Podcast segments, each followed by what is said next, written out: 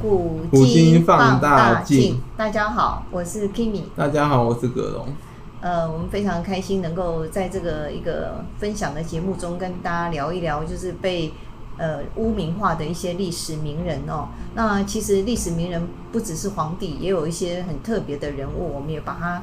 挑选出来来跟大家做一些分享。嗯，那我们我们后面主题我都想要做一期那个谋士或者是什么有名的僧人。是是，那我简单介绍一下格隆，他是那个文史方面很强的一个，算是有点像呃天赋异禀。那他对于这个很多的那个史观哦，我觉得也可以有一些参考性。那呃，我们今天要谈的题目。呃，主角我们现在讲的人，我因为我觉得每次都讲一些那个大家比较耳熟能详的人物，好像对增进大家历史知识也没有很大的帮助。是哦，所以我就想讲一些比较冷门、特别的。那你今天要给我们一些科普嘛，对不对？对，我要讲一个比较 特别的名人，他很有名，可是一般人比较不知道他。嗯，请说。我们今天要讲的这这节主题是要讲刘秉忠。嗯，毛巾刀刘秉就是天赋异禀的秉。忠是中心的中，是那他的一个他是怎么样的一个人？因为大家可能对我先简单介绍一下，其实这个人非常有名。嗯，他他原名叫刘侃。嗯，他那个任官之后，因为他太强了，所以被那个赐名为秉忠。他其实在，在在那个出世当官、名动天下前啊，他当过和尚。哦。对，历史上很多很强的谋士啊，他们都、嗯、都当过和尚，曾经出家过，对，都出家过。他对他出家的时候法名叫子聪，子聪，聪明的聪，嗯，然后号号长春散人。其实很多不只是呃，其实很多皇帝哦，子聪这个人很有名，很有名，史书常常有记载到。对，看武则天都出家过啊，嗯、出家为尼啊，哦、嗯。所以以前的那个佛佛教还跟那个哈政治是很蛮有关联性的哦。呃，很对啊很多其实很多人出家有时候是他有目的，可能是想要那个什么，想要怀才不遇啊，想要隐居，然后说寻找机会，对，寻找机会，然后或者是有的人是要避祸，避祸对。武则天出家可能比较偏向避祸，嗯嗯，对，反正那他们出家各有各的目的，对啊。那刘秉忠他。他一直都在帮元朝做事，是吧？嗯，我们慢慢讲哦。好，其实其实刚刚讲到出家嘛，嗯，其实出家这个行为蛮像那个日本战国时代那个隐居，就很多常常的一时不顺啊，就会就是讲明白就是下野啊。就就是先，就说那个历史上很多名人都下野过啊，嗯，蒋中正下野过，毛泽东也下野过，哦，都有下野过，就是局势一不对，先下野躲避一下，然后然后重整重整旗鼓之后再再复出，先把那个不要因其风嘛，人家说那个哦，等于算是嗯，先大家先韬光养晦一下，韬光养晦面避避一下那个，然后想一想后下一步该怎么走。对对对对，刘秉忠他是那个元朝杰出的政治家跟儒学家，他有名是因为。他辅佐元世祖忽必烈，那他是汉人还是元人呢？他其实应该算是那个、那个、那个外族化的汉人，就他血统方面是汉人，嗯，可是因为他他是居于北方的汉人，长长久被那个被辽金还有那什么蒙蒙古统治，对，哦、所以他等于就有点像外族化的汉人，哦，已经规划在那边，有对有点规划，对。啊对对对，了解了解。他在元世祖忽必烈的时候，曾经担任过宰相。嗯，然后他死后还被那个追忆为文正，还赠了太傅的位置给他，还还封，死后还帮他某一个元朝王皇帝还帮他封王，封他为长山王。太厉害了。对，所以他是个非常有能力的人。因为元朝虽然基本上只要稍微有点能力的汉子去去投奔元那个。投奔元呐，他都会重用你，因为他就想要表态说他们是个很大度的那个外族，说你你只要来那个投奔我的话，他就想要跟天下表态，我都会重用你。就是有这种包容性，对包容性，不同的那个族呃族群啊，对，人家族群共荣这样。因为因为毕竟蒙古的跟汉人很多风俗不一样，他必须要以汉治汉，因为因为真的懂汉人的只有汉人。就像以前我们说以夷制夷的意思是一样。那后来中国一直强调五族共和嘛，就是一直要强调说你大家都是呃能够一起啊、呃、为这个国家，而不是分的那你那你是什么族，我是什么族，这样就分起来就没有意思。其实很多都只是口号喊得好听，实际实际上也没做到。对啊对啊，比如说你们今天看，你看，即使是美国在二十一世纪。那个黑白的一些问题都还是他其实其实美国还是在歧视黑人，根根深蒂固在，应该说歧视歧视非白人肤色的人种。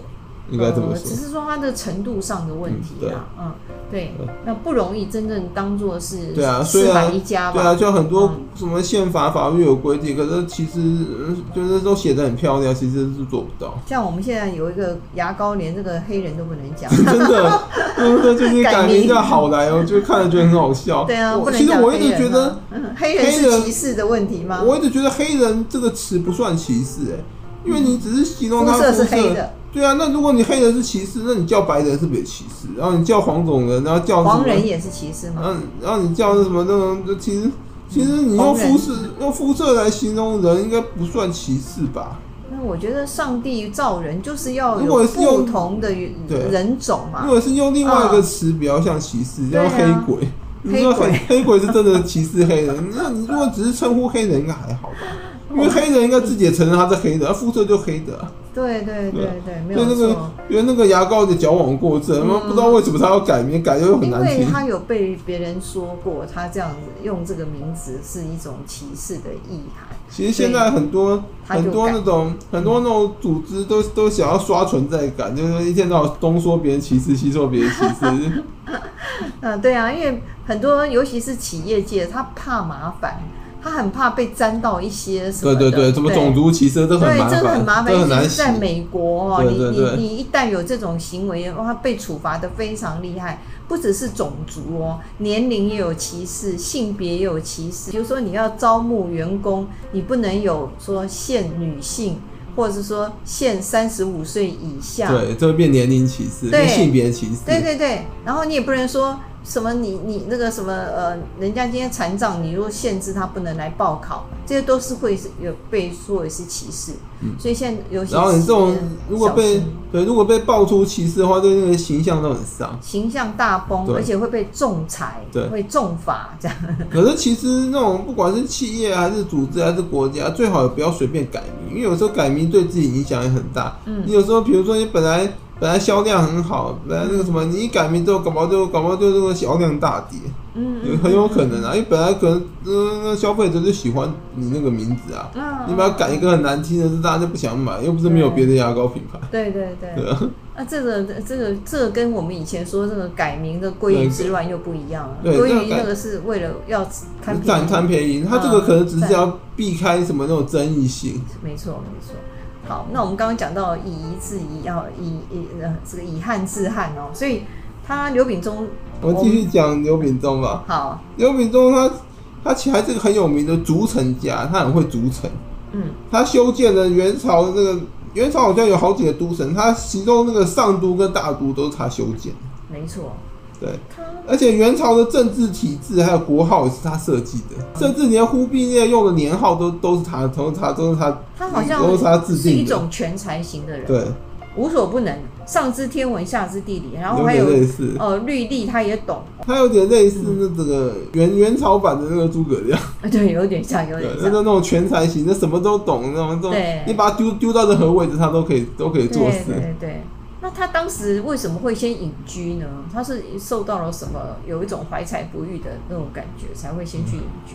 嗯，然后没有吗？这你就不懂了。嗯，当时很多人隐居是为了为了求官，嗯，就是嗯，就是你没有听过一句话叫“终南捷径”嘛？嗯，很多人那个为了求得官位，之前之前某个朝代有一群人跑去终南山隐居，因为觉得那样子很容易被皇帝知道，然后就反而会重用他，所以很多人。其实隐居是想要想要求得更高的位置。诸葛亮隐居过啊，可是他们隐居真的隐居吗？不是，他们是一边隐居一边对外散播消息，说我很强，我躲我隐居在这，请赶快来请我出山。卧龙，他们都这样干的啊。那诸葛亮就到教当地百姓什么唱歌啊、耕种啊，反正把自己名声打出去，就是边隐居边行销自己。那刘秉忠也是差不多这样。就是一直就只差没有那个那个看板跟皇帝说，我在这，赶快来请我，请我出山，对吧？他后来然后呢，我很强，我很强，那那那，反正他就是要打那个宣传战，一边隐居一边到处让让让全天下知道我很强，我隐居在这。他其实是有出山来可以做事的一个心理准备。他其实是想要出山做事，嗯、真的想要隐居的人都是那种不吭声的，那种隐居的还会一直行销自己，都是其实，是用隐居当个捷径，想要那个谋求。有些是真的要隐居，像借借之推，你叫他出来，他死都不肯出来。对，借之推是真的想隐居，他是真的有点不不想要做官。是是是。然后这种像刘秉忠这种，跟诸葛亮这种是假的，他他只是那个只是。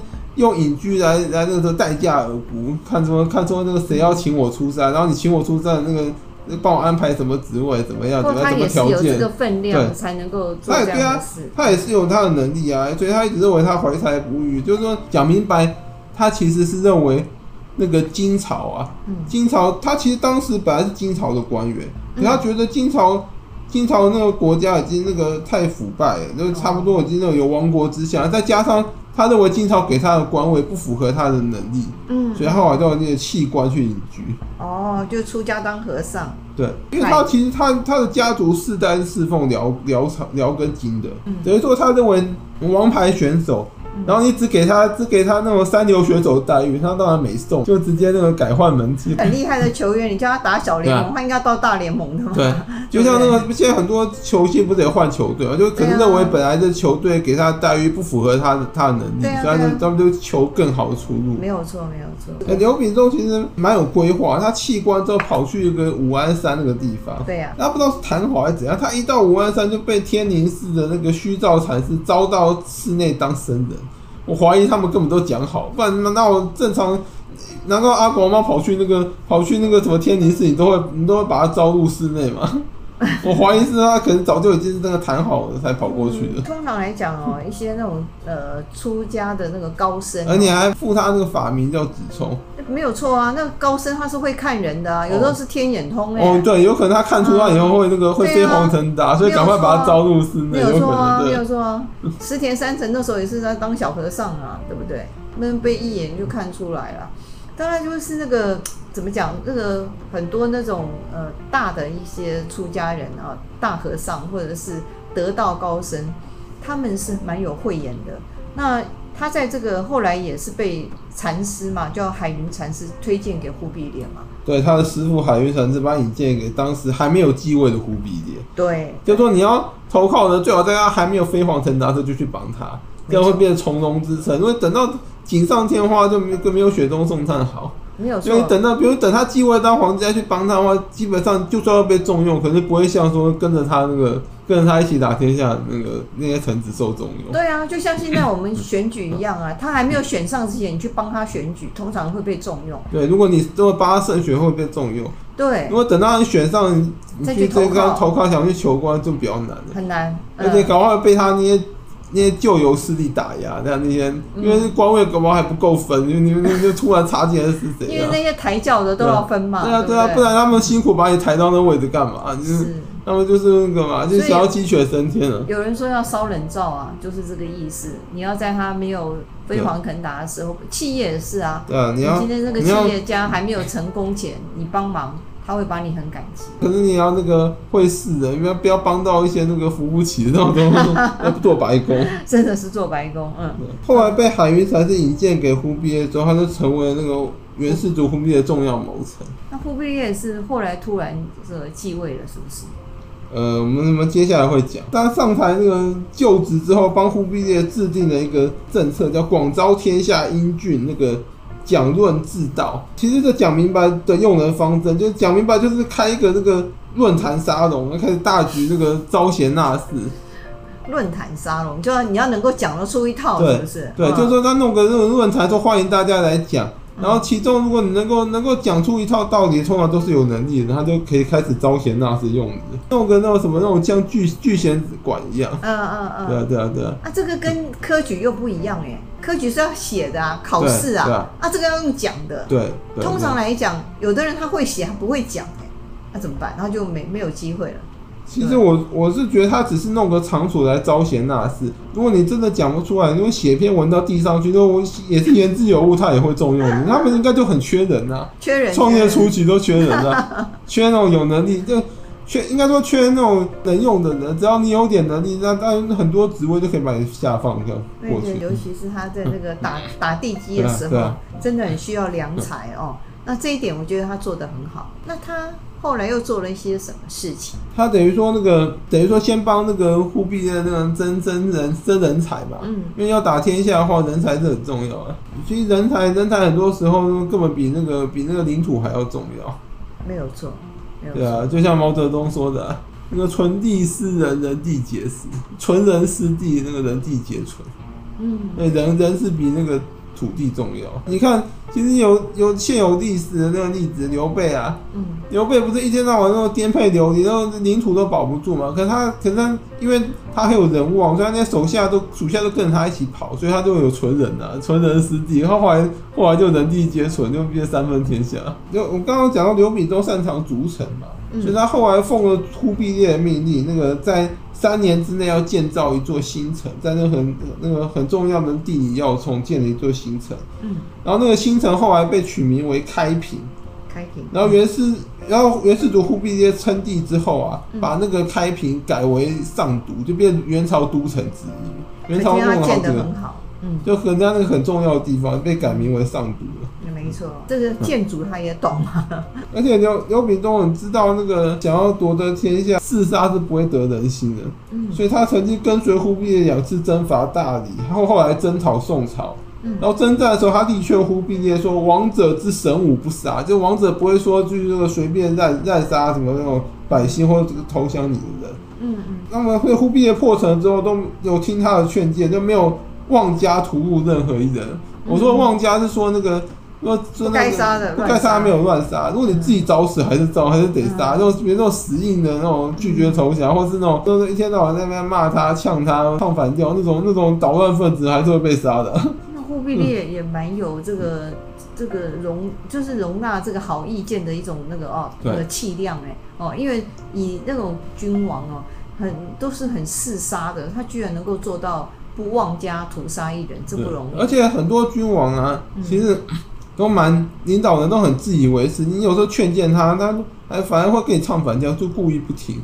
哎，因为他觉得说你这样劝我，如果我听了，不是你比我强的意思啊。没错。在在有的时候会说，就是说因此故意不听你的那样子。对。对啊。所以要得人心嘛，你要你要在一个领导一个国家的时候，他们说以马上取天下嘛，不可以以马上治国。那你就是你要治乱治世，就要有这个系天乎呃由由由乎人啊？对啊，这这句名言，刘秉忠有个忽必烈强调，那你可以对，你可以马上取得天下，可是你不能马上治理天下。没错，那所以所以那个臣子其实劝谏那个君王啊，嗯，就是反正就那个你地位低的劝谏地位比你高的，其实是也是蛮讲究方法的。没错，嗯，就要有的比较含蓄一点，啊、或者是就像孔子说过，“忠固而善道之”，就你讲的方法可能要那个比较用比较不能太直接，嗯嗯，因为我直接讲的会很勾狼玩，就像唐太宗每次被气到很想杀魏征一样，嗯哼，然后他讲太太直接了，对，他都没有那个比较含蓄或委婉，然后这直接等于指着指着唐太宗鼻子骂。所以他后来死后也不得那个哈，那个可能要另外讲。有人说魏征死前帮自己立个碑，后来被唐太宗拆了。有人说好像是因为唐太宗发现魏征有贪污。哦，对，很有可能。可是其实人无完人，那个如果有能力贪污的话，你其实也是应该那个容忍跟重用。没错。就像最有名的那个刘邦重用陈平啊。嗯。陈平其实这个那个人蛮糟糕的。嗯，他那个跟自己的寡嫂搞在一起，真的太……然后，然后他又很贪财，又爱色又爱又好色又爱财，对，他就人品很差。可是因为他有能力啊，会出谋划策，所以刘邦还是重用他。对啊，那刘邦其实也是因为重用陈平，让自己逃得一命。是啊，是啊，没错。以后我们有机会再讲。那我们今天还是拉回这个刘秉忠。那为什么他会被后人就是污名化呢？那这一点呢？因为。当时很多那种那种汉族本位主义者啊，那种认为说不能天下不该交给外族那些人，觉得说你身为汉人，你怎么可以去帮一个外族、外族政权？对，很多那种那种汉人始终分子或者汉人本位主义者、那种民族主义者，其实就很瞧不起这些去投靠投靠那个外族以以谋取高官，他们觉得他们是为了谋取高官。其实刘秉忠本意可能除了想做高官，也是也想帮天下做点事。可是你看，在那些人眼中，他们就是那种去那个投投靠外族，然后就背叛祖先去求得高官的，所以就开始黑他。黑他认为说他是汉奸，对汉汉奸。可其实如果没有刘秉忠的话，搞忽必烈会很嗜杀，然后甚至可能会屠城，啊、就被他劝，啊、会被他劝阻的。嗯，因为蒙古其实蛮蛮嗜杀那个民族。对啊，那个是马上天下的。对啊，然后他打到欧洲，差点把欧洲灭，被称为黄祸。对啊，黄祸，你看看也是一种啊。对啊，你看这个以前我们从那个儒家就来讲哦，君啊忠诚不是二君。他们有种汉族的优越感，嗯、认为说你明明是汉人，嗯、我要去帮那外族来来那个来统治我们，这个是不对的。对啊，就是汉本位啊，就刚刚讲民族啊，而且是那种稍微优越了一点。嗯、对啊，现在很多这种人，那民族狂热分子啊。嗯完全就觉得就觉得那那其他其他种族都都都都是不如他们，没赛哦，对啊对啊对啊对啊。那以前还有一种什么从一而终的概念啊，就是你是汉人就一定要帮汉人，就什么烈女不侍二夫啊，那个忠臣不侍二君。这个其实都是那种儒家把它炒作出来，所以那个框架太大。对。所以历代那个皇权啊，才喜欢重用儒家，因为儒家都帮他列好那个列好一个框架。一般如果按照他们那个学术思想做的话，就比较少人会造反叛乱，什么就比较变顺民，会服从皇帝。没错。所以呢，所以这种学说，皇帝当然会爱啊。对啊。嗯，其实我们今天如果从今天的角度来看，刘秉忠其实做的没有错，他是呃对呃。他找到他适合的位置，做他发挥他的长才。对啊，就像我们今天很多的人，他为什么要跳槽？他职位越跳越高啊。对啊，那你难道你认为他是对前面的那个呃他的公司是不忠吗？其实也不能这么讲，对不对？而且说这刘秉忠前面公司也不是也不是汉人对啊，他前面公司是金，他只是他的血统，那前面是金哎，汉族的血统对。然后他的家族其实历代侍奉是辽根基，那他家族一直都是帮外外族的。可是他也被说为汉奸，就是因为他的血统、啊、血脉里面有汉人的血统。然后刘秉忠那继位之后也没有在那边滥杀汉人或者什么。对啊，对啊。对啊，他那个，对啊，他又他又不像某些投靠外族的那种，为了为了娶娶妻汉族，还会把那个什么那个以前的主子杀了什么。对啊。他虽然那个一直在帮这个呃这个外族做事，可是他对于中国的经典，包括《易经》啊、儒学啊，他都他都非常非常有研究，对不对？对啊。包括那个元朝的那个哦，他的那个国号，也就是从《易经》那边出来的。对啊，我接着会讲到，其实刘秉忠帮那个，他会被称为忽必烈重要谋士，是因为那个是因为他那个帮忽必烈得到皇位的过程。嗯。他其实。刘秉忠其实对照那个日本战国，他很像一个人，嗯，黑田官兵卫，哦，就是丰臣秀吉很重要那个重要的谋士之一，嗯嗯，那个黑田黑田官兵卫当时在本能寺之变之后啊，嗯，就那个劝那个秀吉马上跟那个毛利家和谈，然后立刻率军回去那个平定明明治光秀，然后来来争夺天下，嗯，然后刘秉忠也是啊，刘秉忠那个当时。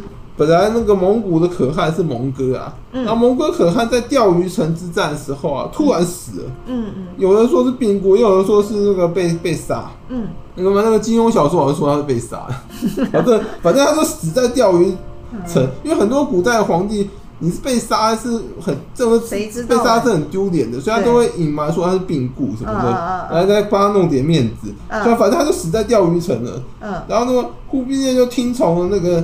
他的谋士张毅跟刘秉忠等人的意见，抢在了他弟弟蒙阿里不哥，他弟叫阿里不哥，好奇怪的名字。抢在阿里不哥行动前，呢日夜兼程，然后先轻骑那个赶回那个北方称帝，这他就先抢先赢，他他妈先先先一步抢回去那个回去元朝元朝都城，然后称帝。对，完了造成继帝四死，说我继位了，对不对？反正这抢抢抢那个速度就对了。嗯，丰臣秀吉也是啊，他抢在那个其他织田家那个部将行动前，他优先率兵讨伐明治光秀，他还急行了两万里。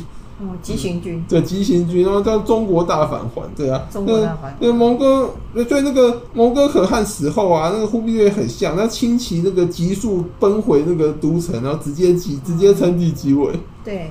呃，他弟弟可能阿里不哥还还没有反应，还没有反应过来，说啊，哥哥已经称帝了。所以忽必烈也是蛮有智慧的，用到这两个很棒的一个谋士哦，呃，就造成这个既定事实。所以我们由此可以看见刘秉忠他的一个才才能真的是，呃，才学兼备。听说他就是手不释卷，什么书都念，所以他会有非常非常多的一种专业的知识。也有他的智慧。那其实有时候时间是很重要的。嗯，看看看谁，大家看谁比较快，对啊。对对。就像就像那个什么，就像希特勒闪电战一样。对啊，就是说有时候就是抢那个时间啊。忽必烈是在一二六零年正式称帝继位的。他在继位前又采纳刘秉忠的建议，那个制定的年号。刘秉忠帮他想的年号叫中统。哦。嗯。中统。呃，那中国是中统一的统。嗯。啊，怎么怎么，这个这个年号现在某某人应该会很爱。那个中中统意思是，他意思是他们是中原正统，先先抢先赢，对，意思嘛，意思就是南方的南宋不是正统，先把先把正统名号抢，所以就改名叫中统。嗯，然后并且实施了汉人制度治国，还建立了中书省宣抚司等机构，嗯，都是都是刘秉忠帮他建的。他这一套制度是非常完善的。对啊。嗯。很棒。其实刘秉忠有很多很多的事迹跟那个跟那个跟那个什么政策，我这边就没有讲，因为因为我们我们这个主题主要是说帮他黑化平反嘛，嗯，所以说后面如果会单独讲刘秉忠的时候我再讲。对，其实如果用用呃他的血统有汉族，就说他是汉奸，这对他来讲很不公平的，所以我们今天也是要为刘秉忠从这个角度来为他做一些平反。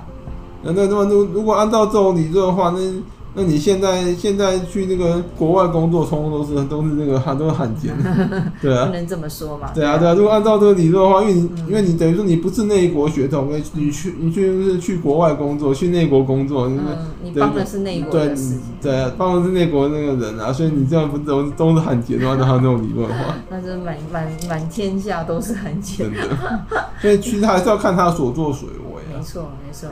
好，那我们今天的那个分享刘秉忠就到这边这边结束了，谢谢大家，谢谢大家，拜拜，拜拜。拜拜。